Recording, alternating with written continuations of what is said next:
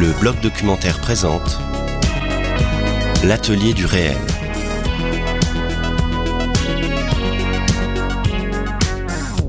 Bonjour à toutes et à tous, bienvenue dans l'Atelier du réel, le podcast du blog documentaire. Je reçois François Bégodeau, écrivain, réalisateur pour son film Autonome. Un documentaire qui nous plonge dans un grand questionnement autour de l'autonomie à travers une série de rencontres.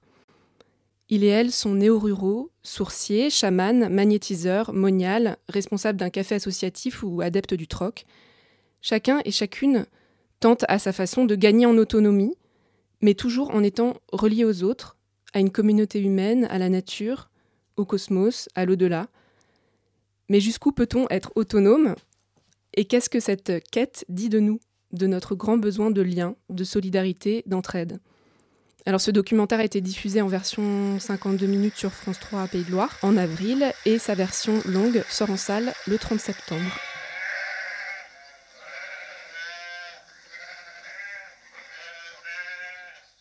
Donc pour commencer, François, une question toute simple. Pourquoi avez-vous eu envie d'aborder le thème de l'autonomie? Euh, par tempérament, euh, ça fait très longtemps que la question de l'autonomie m'intéresse parce que pour moi, elle est au cœur de. C'est la pierre d'angle de tout un édifice politique en fait. Euh, je, pense que c'est le. S'il fallait résumer à un seul mot la, problématique politique qui est la mienne et qui est celle de, gens dont, je me sentirais proche, c'est celle-là. C'est Qu'est-ce que c'est que lutter politiquement ou lutter socialement? C'est toujours arracher des bouts d'autonomie à un ordre social qui euh, nous rend dépendants. Euh, donc ça fait très très longtemps que cette problématique m'intéresse, ça fait très longtemps que j'ai un regard assez attentionné et amical vis-à-vis de tout un tas de, modes de vie alternatifs qui justement essaient d'échapper à tout ça. J'ai moi-même un peu zoné dans des, dans, des, dans des lieux alternatifs comme le punk rock dans les années 90. Euh, donc voilà, il y a ça. Et puis après, il y a eu un, fait plus contingent, euh, le genre de fait contingent qui déclenche des, œuvres ou des, écritures ou des tournages.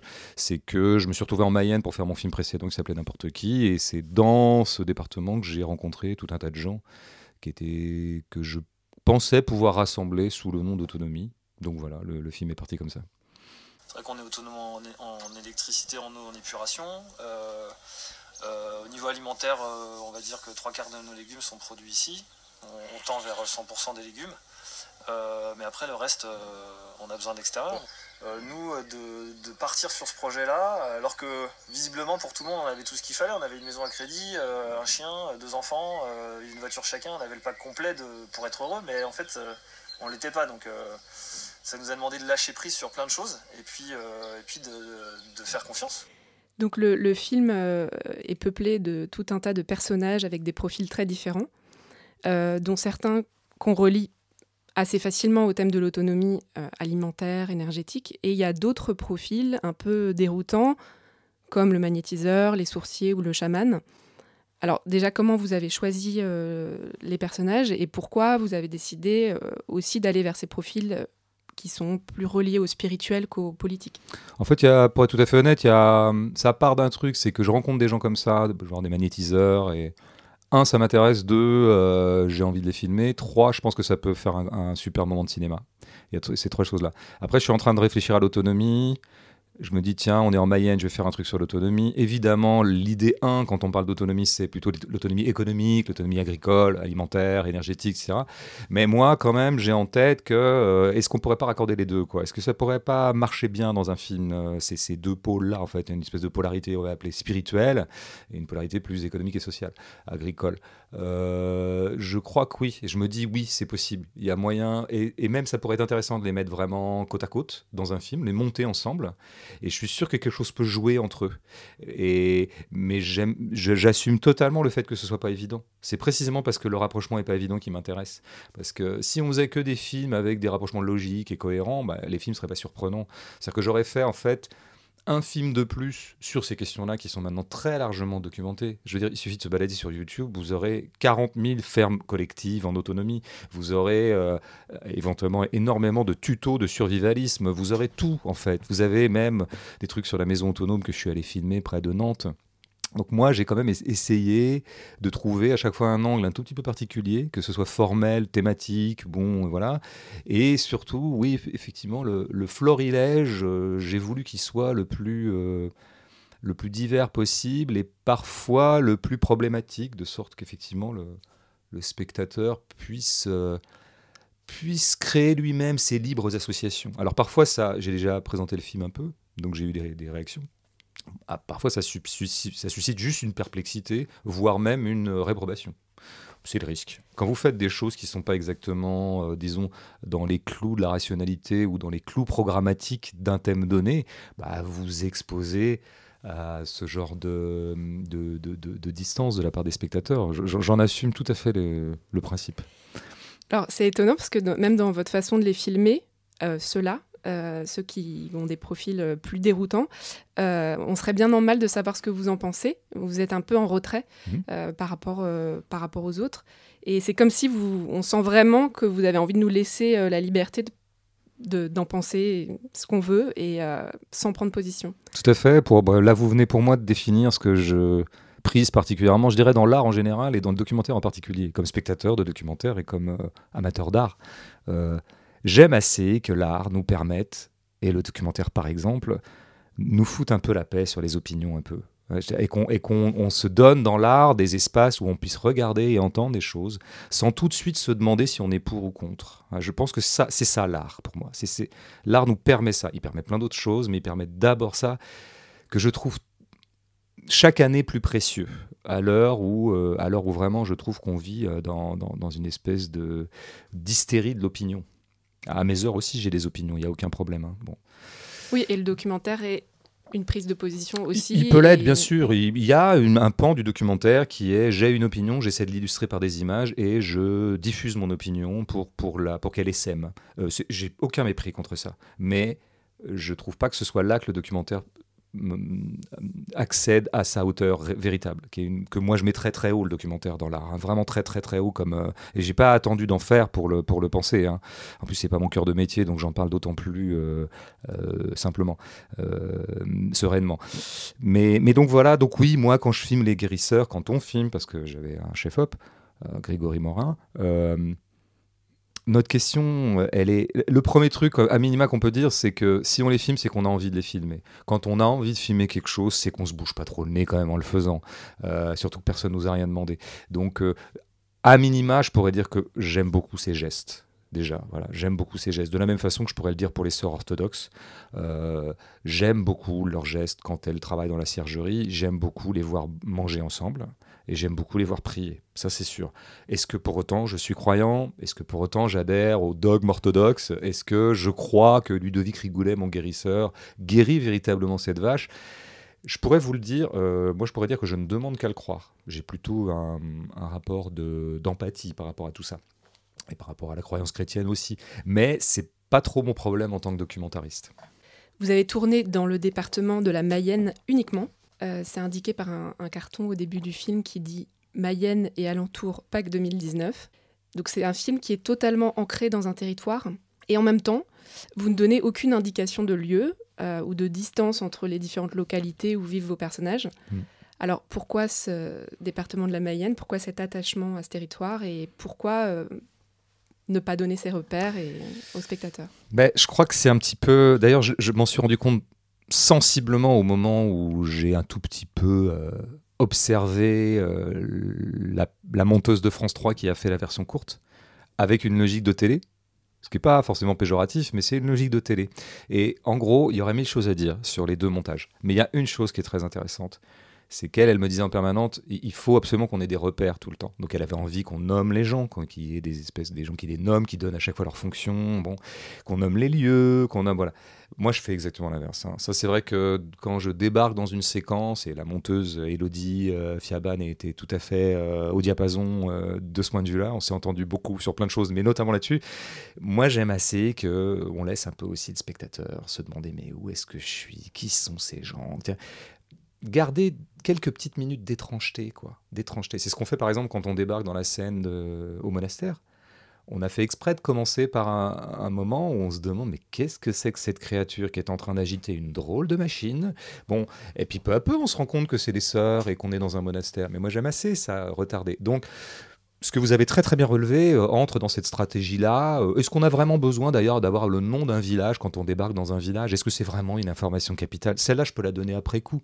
Mais moi, j'aime assez que ça existe. Je pense qu'en fait, si vous voulez, c'est le genre de signaux, et en l'occurrence d'absence de signaux, qui concourt, je crois, à mettre le spectateur dans un certain état d'esprit. Si vous lui indiquez des informations comme ça, avec des bancs-titres ou avec des sous-titres, euh, des incrustations et autres, euh, vous le mettez dans une posture justement de reportage informatif.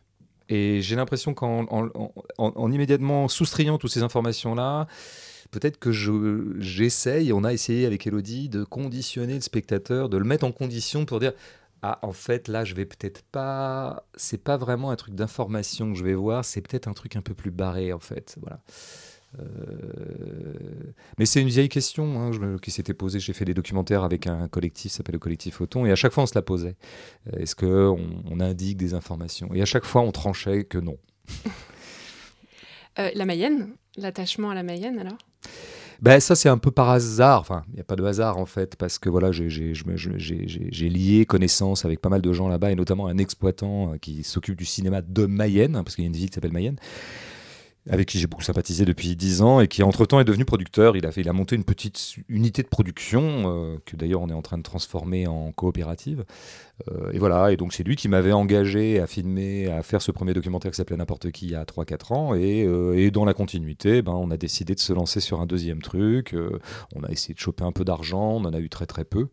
voilà, donc c'est aussi ça qui fait que bon, c'est un petit peu l'occasion qu'a fait le Larron ou le département qui, qui a imposé sa propre mais euh, bon, après, c'est vrai que j'y prends goût à la Mayenne, mais euh, il n'y a pas beaucoup à me forcer, parce que d'abord, moi je viens d'un département qui est très très jumeau, qui s'appelle la Vendée, hein, euh, qui est rural, qui est à peu près. Vraiment, il y a plein de points communs. Donc, je, comment dire, quand je me retrouve en Mayenne, je retrouve des sensations d'enfance, en fait.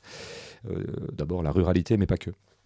Et donc, je suis très content de. Enfin, ça me plaît beaucoup. Je pense que le prochain film, s'il y en a un, sera aussi en Mayenne j'aime assez. J'avais repéré qu'il y a pas mal de cinéastes que j'aime et qui sont, ou d'écrivains d'ailleurs, qui sont liés à un territoire.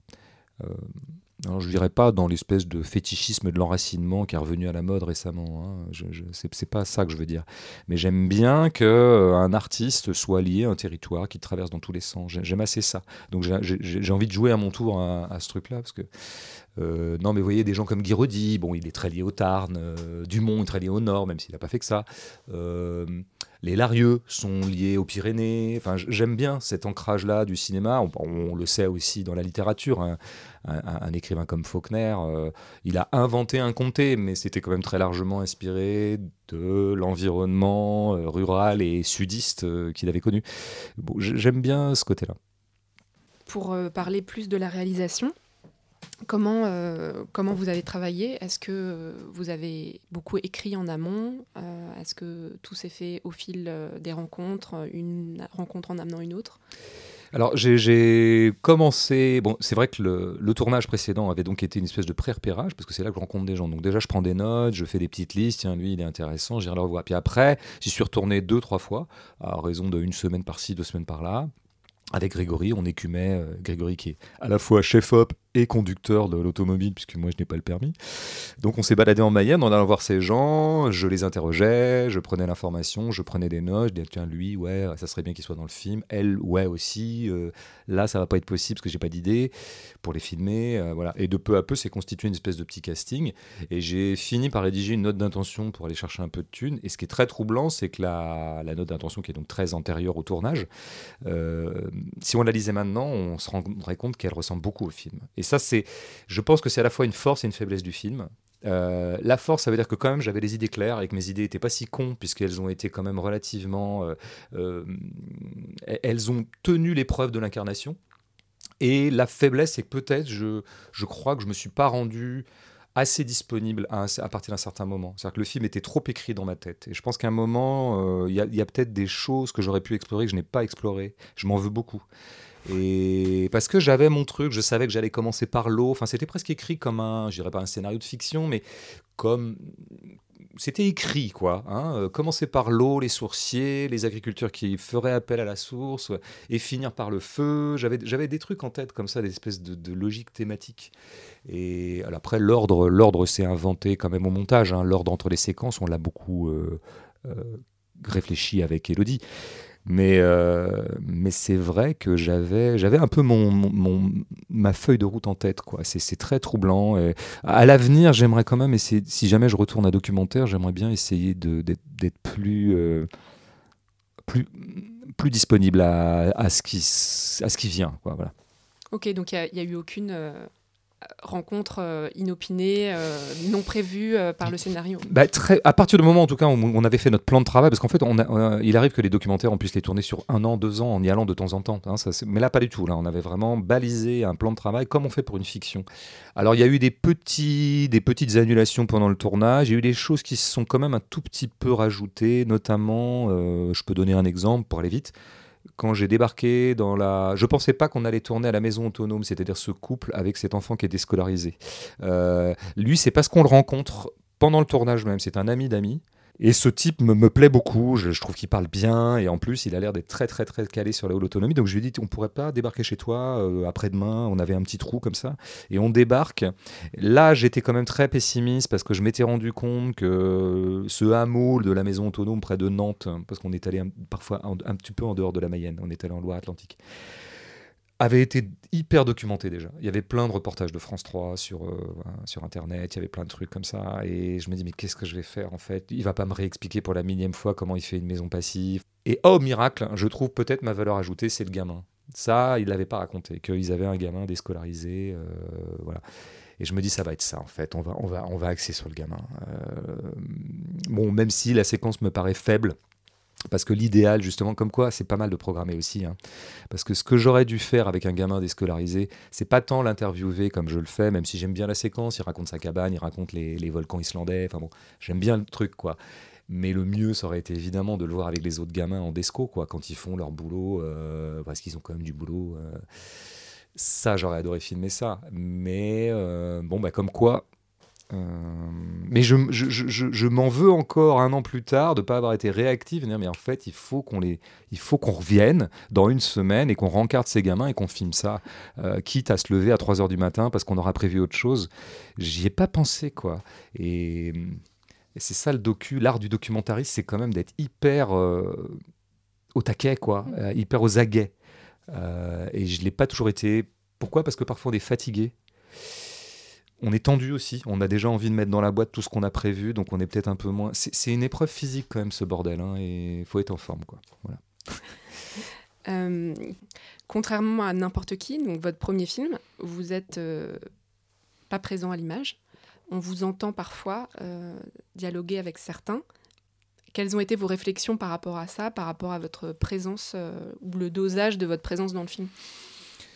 Dans le film précédent, je m'étais mis dans le film pour une raison simple, c'est parce que c'était un truc sur la démocratie, donc je savais que ça allait être un film très bavard, qui reposerait beaucoup sur la parole, ce qui était quand même un peu la moindre des choses, parce que la parole est le nerf de la démocratie. Donc là, j'avais envie de faire un, documentaire parlé. Et euh, alors après, est-ce que pour autant ça allait être un documentaire d'interview? Ça, j'avais vraiment pas envie de ça parce que j'aime vraiment pas cette forme. Elle m'ennuie beaucoup moi comme spectateur. Donc j'en avais fait plutôt un film de dialogue je m'étais dit non non non c'est pas moi qui interviewerai les gens on dialoguera ensemble. Et ce qu'on va filmer c'est pas des gens qui ont des opinions c'est des dialogues c'est des confrontations parfois amicales parfois plus inamicales dans le dans n'importe qui. Et donc du coup je me suis mis dans le plan et ça devenait un peu euh, l'histoire de François qui discute avec tout un tas de gens de démocratie. C'était ça, quoi. Et je pense que du coup, ça, ça ajoutait un petit machin par rapport à ce qu'aurait été un film un peu pinsomme. Il y avait quand même un, petit effet d'incarnation qui n'était pas dégueulasse, quoi. Euh, là, donc du coup, comme j'avais beaucoup montré ma gueule, euh, y compris dans des sketchs fictionnels dans le précédent, j'avais vraiment envie d'être de, de, pas du tout apparaître. En revanche, effectivement, je, je joue le rôle entre guillemets du journaliste pseudo-journaliste qui interroge euh, le personnage fil rouge, qui est donc Camille, euh, l'homme des bois, comme on l'appelait entre nous. Euh, ouais, là, je voulais qu'il y ait quelqu'un qui lui pose des questions off, alors que ça n'arrive jamais dans les autres séquences, c'est que sur celui-là. Et puis, bah, du coup, je l'ai fait parce que le cadreur était occupé par le cadre et l'ingé son par le son. Et puis moi, j'avais que ça à foutre, puisque c'est-à-dire qu'en fait, ce qui est très paradoxal, c'est que le film, il est signé Bégodeau, Mais s'il y en a un qui met jamais la main à la pâte, c'est Bégodo. C'est-à-dire que quand il s'agit de monter, c'est quand même la monteuse qui fait tout techniquement. Euh, vous voyez, moi je suis vraiment un bon à rien. C'est comme quand je faisais du rock. Dans un groupe, euh, bah, j'étais chanteur. C'est-à-dire typiquement le mec qui a aucun, aucune compétence technique. Voilà, c'est l'imposture continue. Mais euh, donc, ouais, alors il y a juste un moment où j'apparais, mais ça, je laisse les gens le découvrir. Une espèce d'apparition, je dirais, à la Hitchcock, modestement. Oui, c'est moi. Vous vous souvenez pas Non. Je suis très content de moi. Ah je vous dirai après. je... vous dirai après. Euh, alors justement, je, je voulais poser une question euh, par rapport à ces personnages. Donc il y a ce fameux personnage fil rouge, euh, l'homme des bois ou Barberousse. Ouais, pas mal. voilà. Euh, donc pour ceux qui n'ont pas vu Autonome et qui ont envie de le découvrir, il est préférable de peut-être ne pas écouter ce qui suit, parce qu'on va révéler peut-être une partie du dispositif du film. Donc c'est un personnage fictionnel, un, personnage de fiction qui s'insère comme ça dans le documentaire. Alors pourquoi?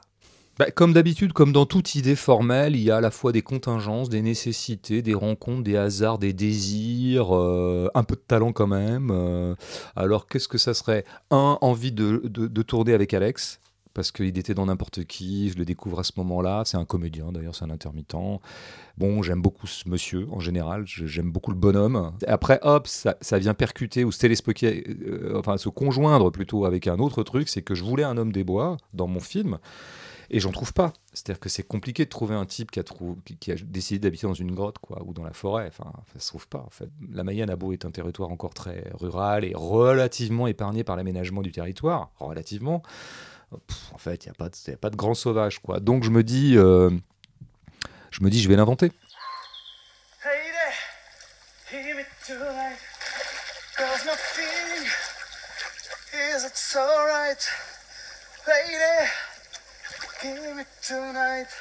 Pas des maladies là-dedans? Pardon? Pas des maladies là-dedans? Si je suis malade, je me soigne. J'ai des plantes quelqu'un qui, nous, qui représente quelque part le jusqu'au boutiste de l'autonomie. Moi, j'appelais ça dans mes petites notes hypothèse radicale.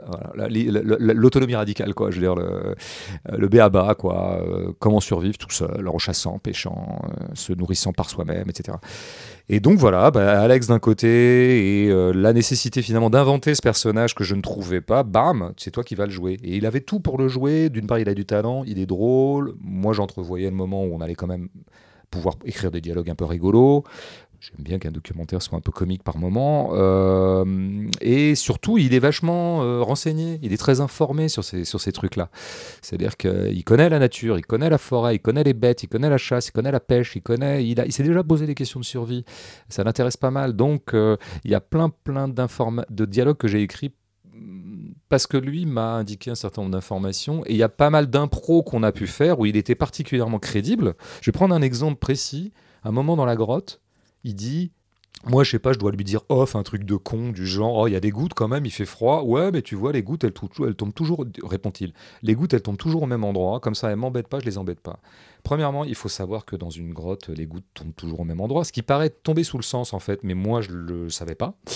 Euh, et deuxièmement, faut avoir, faut avoir le petit génie de cette formule super qui est "elle m'embête pas, je les embête pas". J'adore, c'est ma, réplique préférée du film. C'est une réplique pas écrite, c'est pas de moi. J'aurais bien aimé l'écrire, mais c'est pas de moi. Donc c'est aussi ça qui fait que, eh ben, on se retrouve avec ce fil rouge dont je n'ai pas su jusqu'au montage si j'allais le maintenir ou pas. C'était une question pour moi. Est-ce que ça allait tenir fiction, docu euh? C'était un essai euh, pendant le tournage. On tourne. Vous vous êtes dit, euh, on essaye. On tourne, on tourne les trucs. On voit les rushs avec, et avec la monteuse surtout. On verra ce que elle, elle en pense avec son regard frais, c'est-à-dire elle qui n'était pas au tournage. Parce que moi, peut-être un peu trop familier de Alex, et puis étant partie prenante un peu quand même, étant en off, donc j'avais pas forcément le recul. J'avais quand même l'intuition qu'on avait fait du bon boulot qu'il y avait des belles choses, mais je ne le savais pas. Et c'est elle qui m'a convaincu. C'est elle qui me dit bon, bah, c'est fort, euh, on garde. Voilà. Alors là où il y a quelque chose d'intéressant, c'est qu'effectivement, euh, jusqu'à quasiment euh, la fin du film, on croit que c'est un mm. vrai personnage. Mm. Donc on le voit en train de récupérer de l'eau de pluie, pêcher des grenouilles, chasser un lapin. Et puis, finalement, rétrospectivement, ce qu'il ce qui fait est de plus en plus bizarre et, et, et contestable il va voler une poule euh, dans un poulailler. Euh, et on le voit effectivement euh, vous introduire dans sa grotte où il vit de façon assez étrange. il devient comme assez antipathique presque à Ah certains ouais. moments, un peu antipathique, un peu donneur de leçons, euh, et puis incohérent. Et c'est là où il va y avoir un dialogue intéressant entre vous. Oui, oui, bah. euh, Enfin, incohérent quand on voit qu'il profite des autres, en fait. Ouais, tout à fait. Après, il a une réponse que bon, c'est un dialogue que j'ai complètement écrit, donc je, je- je peux défendre les deux thèses. Moi, quand même, je lui fais une, au moment où il a volé la poule, je lui fais une objection que j'appelle l'objection de droite.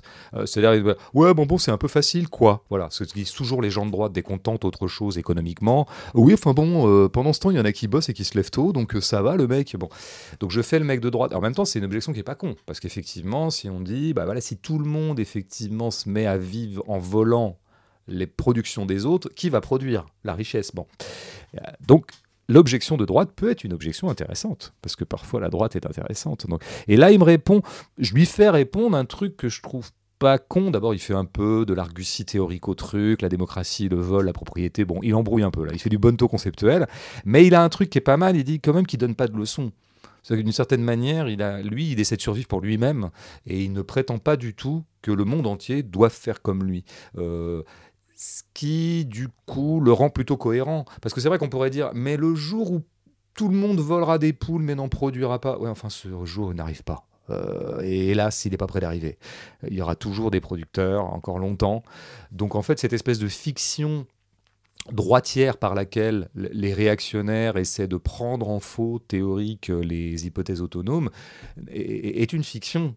Euh, euh, on, en est, on en est, on en est vraiment pas là, quoi. Euh, ah là là, si tout le monde volait, bah, bah, tout le monde vole pas. J'allais presque dire hélas, quoi. Nous sommes bien dociles et puis. Donc. Ouais, vous l'avez peut-être trouvé à, un moment. Je voulais pas qu'il soit sympa. Moi, c'est vrai que j'avais pas. D'ailleurs, j'ai beaucoup travaillé avec Alex. euh, je l'ai dirigé comme acteur pour qu'il soit moins sympa parce que c'est un mec désarmant de sympathie, Alex. Et il est vraiment le seul travail de direction d'acteur que j'ai eu avec lui, à part des détails, c'était de lui dire T'es trop sympa, vieux. Sois un peu plus revêche, sois un peu plus bougon, sois un peu plus. euh, C'est pour ça qu'il fait la gueule de temps en temps. Et puis j'avais envie qu'on se prenne aussi la gueule tous les deux pour que ce soit un peu drôle et que ce soit un peu dialectique. Euh, après, j'ai quand même l'impression, enfin, hum, j'ai l'impression que les spectateurs l'aiment bien lui, quand même. Je, voilà. Mais je- je- Ok. le premier bilan que je peux faire des premières projections. Bon, il, il- il- et puis il y a cette scène hilarante euh, avec les- le paquet d'Oreo. Oui. Voilà. Bon, peut-être je vais pas trop en dire, mais euh, en tout cas, il- il- il- on voit qu'il a des indignations à géométrie variable et puis qu'à certains moments, il range ses principes dans ses. Tout à fait. Après, comme il n'est pas complètement donneur de leçons quand même, en fait, ses contradictions, je trouve, sont d'autant plus aimables. Moi, ça, ça- ça me le rend plutôt sympathique. En fait, le mec, il a, il a encore un petit vice, quoi. Il a des petits péchés mignons qui est quand même les gâteaux à l'huile de palme, quoi. Ça, c'est... J'aime assez, quoi, par rapport à, parfois, une façon de filmer de représenter de façon très sérieuse et grave et univoque ces gens qui sont passés de l'autre côté parce que le monde va mal et, et que eux on se calme, les gars. On, peut être austère et joyeux. hein. Je veux dire, euh, c'est possible. On peut, et puis, on peut avoir quelques petites faiblesses. euh, euh, oui, oui, on a tous des faiblesses d'ailleurs. Moi, d'ailleurs, j'avais envie, même, dans l'hypothèse radicale qui était lui, en fait, j'ai filmé que des gens qui sont quand même globalement dans des modes de vie tout à fait accessibles. On n'a pas affaire à des, comment dire, à des grandes aventures d'autonomie. Euh, c'est des gens comme Enfin, vous et moi. euh. Sauf lui. Mais même lui, j'avais envie de l'humaniser quand même. Et au bout du compte, j'ai hésité hein, à mettre la scène dans la maison parce que j'avais peur que ça casse un tout petit peu quand même la fascination. Euh, là, d'un seul coup, on le retrouvait dans un univers familier, on le re- retrouve devant un ordinateur. Bon, moi, j'aime bien ce côté un peu brutal, mais quand même, j'hésitais. Est-ce que ça va pas complètement foutre en l'air le personnage? Euh, Et au bout du compte, on a gardé, bah, d'abord parce qu'on aime bien la scène, et, mais aussi parce que précisément, ça le remet dans, euh, dans une proximité aussi. C'est pour ça que je l'ai aussi envoyé au magasin gratuit, qui existe vraiment, hein, le magasin gratuit, mais parce que j'aimais bien l'idée quand même que décidément, même le plus radical des autonomes a besoin des autres. Quoi.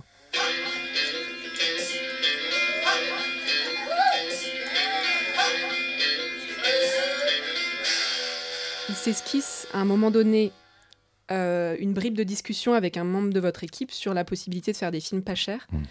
euh, et donc avec plus d'autonomie. Alors, quelles ont été les conditions de production de ce film et vos réflexions par rapport à ça? Très bonne question. D'abord, très bonne observation, parce que là, pour le coup, depuis, euh, personne n'a remarqué ce moment euh, depuis. euh, pourtant, le film commence à être, beaucoup vu, enfin, vu par un certain nombre de personnes. Bon, c'est vrai que c'est très furtif, et d'ailleurs la scène, on aurait dû les tirer un tout petit peu. Mais j'avais envie, comme ça, au passage, effectivement, nous-mêmes, équipe de cinéma, on se demande, tiens, mais ça serait quoi un film autonome? Donc très bien vu, merci. Et grande question, puisque bah, je disais qu'on on était en train de monter une coopérative. En Mayenne, l'idée c'est quand même de gagner toujours plus en autonomie. Qu'est-ce que ça veut dire l'autonomie en cinéma? Ça veut dire bah, s'autoproduire, ça veut dire s'autofinancer. Ben, c'est pas compliqué. Hein. Bon, alors est-ce que c'est possible? S'autofinancer, ça voudrait dire déjà se passer des guichets officiels, se passer évidemment du CNC, se passer des chaînes de télé, ça c'est vraiment la plaie. C'est vraiment elle qui, qui fout en l'air le cinéma français, j'ai pas peur de le dire. Quoi qu'il m'en coûte, comme dirait Emmanuel Macron. Euh, et les guichets régionaux, bah, évidemment, ils, aident des films, ça peut être super, mais en même temps, est-ce qu'on est obligé d'aller euh, constamment se compromettre à faire des dossiers auxquels on ne croit pas soi-même pour aller requérir de l'argent à des guichets qui, dont les critères seront toujours un peu opaques? moi, je n'ai pas été aidé par la région Pays de Loire, par exemple. On a sans doute fait le documentaire le plus ancré dans les Pays de Loire de tous les temps. Euh, c'est même Mayenne à tous les bouts, il y a de la Loire-Atlantique, il y a même un peu de Sarthe. Ça parle du rural. Eux qui sont intarissables sur les territoires, on est quand même en plein dedans. On n'a pas eu l'aide. Je ne me plains pas, hein, euh, nul n'est censé euh, être aidé, mais enfin quand même il y a un loup, qui à mon avis est politique. Alors comment s'autofinancer? C'est une vraie question parce que moi j'ai pas envie qu'on fasse des films bénévolement, surtout pour les gens dont c'est le métier. Moi, je, moi c'est pas mon métier le cinéma, on va dire un métier bis. Mais euh, la monteuse, elle est monteuse. Elle, veut être réalisatrice aussi, mais en ce moment, elle est monteuse. Grégory, il est chef-op, enfin, il est cadreur. il voudrait faire des films d'ailleurs. Faut payer les gens. Ça, c'est la base. Donc il faut un petit budget. Moi je pense qu'il y a deux choses. On peut quand même se dire entre nous qu'on peut faire des très très bons films avec très peu d'argent. Et notamment le documentaire. Le documentaire qui est l'art du pauvre. C'est l'art du pauvre puisque sa matière première est gratuite. Ce qui est très beau. Hein. C'est un documentaire invente pratiquement l'échange euh, non marchand en fait dans son protocole lui-même. C'est quand même des gens qui vont vous donner du temps. Vous débarquez chez Laetitia et Sylvain, couple d'agriculteurs qui est au début du film. Ils vous donnent du temps. Ils vous le donnent gratuitement. Et ils vous donnent aussi leur parole, ils vous donnent leur intelligence, ils vous donnent leurs moutons, ils vous donnent des plans en fait. C'est eux qui nous donnent les plans. Donc le documentaire est le mieux placé sans doute pour une économie autogérée. C'est possible. Mais il faut quand même un peu de subsides. Où est-ce qu'on va les trouver les subsides? Ben, Ça peut être en mutualisant nos forces. C'est toujours l'association, hein, le, truc. Donc c'est ça, d'où l'idée de la coopérative. C'est mutualiser le matériel. Ok, j'aurais pas besoin d'acheter un nouveau micro dont j'ai besoin pour filmer euh, des cochons dans je sais pas quoi, parce que machin il en a un. Donc bam, je lui prends. Hein. c'est un truc qui, est déjà expérimenté dans tous les hameaux collectifs. Hein, euh. donc je pense qu'on peut, voilà, je, ne vais pas rentrer dans le détail, mais je, je crois qu'on peut arriver à faire en tout cas des documentaires euh, dans un circuit court du cinéma, comme on dit entre nous dans cette SIC. Réponse, on va regarder hein, dans 4-5 ans. Euh. en tout cas, ce film-là, euh, il, a, été fait grâce à la, petite tête de France 3. France 3 nous a permis de nous loger pendant le film, pendant le tournage, et de payer les gens. Voilà, payer chichement. Hein, euh, mais donc, comme quoi, on a été quand même un peu dépendant d'une instance extérieure qui, s'appelle une chaîne de télé, avec des gens quand même assez formidables. Hein, France 3, là, Monsieur Olivier Brumelot notamment, qui est quelqu'un d'assez euh, très bon spectateur. Donc voilà, ben on... moi je crois que c'est possible. En tout cas, il y a un truc là. De la même façon que pas mal de mes personnages ont dit à un moment, c'est fini cette vie, ça va. quoi. Ça C'est fini le frigo plein à Créteil et les deux bagnoles. Donc on va aller à la campagne et on va habiter dans, un, dans une yourte et on va construire notre maison. Euh, moi, je crois qu'il faudrait qu'on se dise tous, là, les gens qui aiment le cinéma indépendant, qui aiment le cinéma un peu hors des clous, il faut qu'on se dise tous ensemble que c'est le moment. Il faut, faut, faut arrêter d'aller quémander euh, auprès de guichets qui veulent pas de nous. Ils veulent pas de nous, on est trop, on les embête. Et quand ils nous donnent de l'argent, c'est toujours avec une espèce de condescendance du genre franchement, ce que vous faites, c'est vraiment tordu. Euh, il n'y aura pas de spectateurs, mais on le fait parce que, bon, voilà, c'est un peu l'exception française. Enfin, franchement, euh, la prochaine fois, euh, voilà, essayez quand même de trouver un modèle économique, les gars, quoi. C'est ça, c'est comme ça qu'ils nous parlent, en fait. Et sans parler des formatages en amont, hein, où vous allez avoir de l'argent si vous obéissez à un certain nombre de canons esthétiques, scénaristiques, thématiques, politiques aussi. Ça suffit, c'est fini. En fait, il faut partir. Donc le documentaire, euh, vous m'avez dit tout à l'heure que vous avez beaucoup de respect et d'amour pour ce, cet art. Qu'est-ce que vous apporte le documentaire par rapport à l'écriture? Alors moi personnellement, euh, ouais ouais à titre personnel, ah, bah, il y aurait, y aurait le, comment dire, il y aurait euh, les gestes que ça fait faire et puis il y aurait le contenu, la vie que ça fait mener, comme disait à peu près Truffaut du rôle de metteur en scène. Bon, bah ça n'a rien à voir. C'est vrai que l'écrivain, il bosse seul, toujours, il bosse seul, il est un peu austère, l'écriture notamment de romans, c'est long, euh, de livres quoi, de 200, 300, 400 pages. Bon, bah, c'est un peu austère, c'est solitaire, c'est parfois un peu ingrat. Je veux pas me plaindre du tout, hein. c'est pas douloureux et je, personne m'a forcé à le faire. donc c'est pas une plainte, c'est un constat. C'est un peu ingrat. Documentaire, tout l'inverse. Ça se fait collectivement, ça se fait à l'extérieur, on voit des gens. Le documentaire, non seulement consiste à voir des gens, mais permet de voir des gens. Hein. Moi, il y a des gens que je rencontre grâce au documentaire que je ne rencontrerai jamais sinon. Ou en tout cas, avec les, auxquels j'aurais du mal à arracher une heure, deux heures, trois heures, quatre heures de discussion. Euh, donc, c'est extraordinaire. Donc la vie que fait mener le documentaire est pour moi une vie idéale. Je me sens heureux quand j'en tourne. Vraiment, je me sens heureux. Et quand je le monte aussi. Je trouve monter un docu, je trouve ça passionnant. Quoi. Surtout quand on est euh, bien accompagné, comme c'était le cas ici. Euh, après, il y a le contenu lui-même. Bah, quand vous écrivez, vous êtes un peu maître à bord. Et même si moi, j'essaie toujours d'écrire des romans que je ne crois pas dogmatique du tout. Le documentaire, dans son exercice artistique, pour le coup, me permet d'aller au bout de cette démarche. Euh, ce que je décrivais un petit peu tout à l'heure, à savoir. Parce que c'est vrai que quand vous êtes un écrivain, vous, avez, beau, essayer d'être le moins assertif possible, c'est quand même toujours vous qui pendez les mots. C'est vos mots. Et dans les mots, il y a du sens, et dans les mots, il y a de la subjectivité, et il y a toujours une opinion qui transparaît. Toujours. Que vous le vouliez ou non. Euh, avec le documentaire, là vraiment j'ai un outil qui me permet de, vraiment euh, être dans une disposition, euh, j'allais presque dire, neutre par rapport aux choses. Alors elle n'est pas neutre bien sûr, parce que comme je le disais, dès qu'on décide de filmer quelque chose, c'est qu'on y a de l'intérêt, voire de l'amour. Mais quand même, ce que vous disiez à propos du magnétiseur, genre on ne saura jamais si François Bégodeau y croit ou pas au truc. Euh, donc Ouais, c'est ça, je dirais que c'est les deux choses. quoi. C'est la vie que ça fait mener et, et aussi la soustraction du sens que ça permet. Même si, encore une fois, hein, Autonome est plein de sens. Hein. Euh, son, titre est, une sorte de tract anarchiste. Euh, il y a tout un tas de propos dans le film qui sont parfaitement répertorié politiquement. Donc je, ne veux pas du tout nier en moi le, tempérament politique que j'ai et, euh, l'orientation subjective et politique de ce film, hein, qui, est, qui, est, une déclaration de fraternité à l'autogestion. Mais les séquences elles-mêmes me paraissent pas dogmatiques. Voilà, c'est ça que je veux dire. Et, et, ça, le docu le permet parce qu'une caméra, ça prend les choses, ça les, enregistre, ça prend la lumière.